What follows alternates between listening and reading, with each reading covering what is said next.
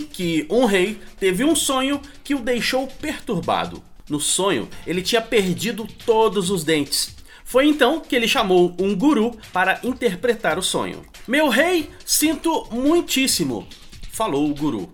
Cada dente representa um parente. O sonho significa que perderá todos os seus entes queridos. O rei ficou enfurecido e condenou o guru a 100 chibatadas nas costas.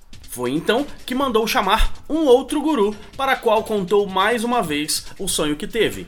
O novo guru disse: Vossa Excelência provavelmente terá uma vida muito longa.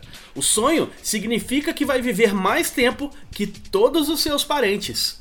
O rei ficou encantado com a interpretação e mandou-lhe pagar 100 moedas de ouro. Quando saiu do palácio, o guru foi abordado por um dos guardas do rei. Não acredito, sua interpretação foi a mesma feita pelo outro guru. Não consigo entender como é que para ele o rei deu 100 chibatadas e para você 100 moedas de ouro. O guru, na sua sabedoria, disse: O que importa não é o que você diz, mas como você diz. A propósito, como você pode adaptar esta pequena história na sua empresa, hein?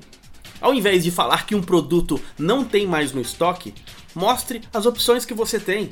Ao invés de falar para um cliente nervoso se acalmar, ao invés de falar que ele está nervoso, diga com firmeza que juntos vão resolver o problema. Não é o que você fala, mas como você fala. Eu sou Leandro Branquinho, do radiovendas.com.br. Rádio Vendas.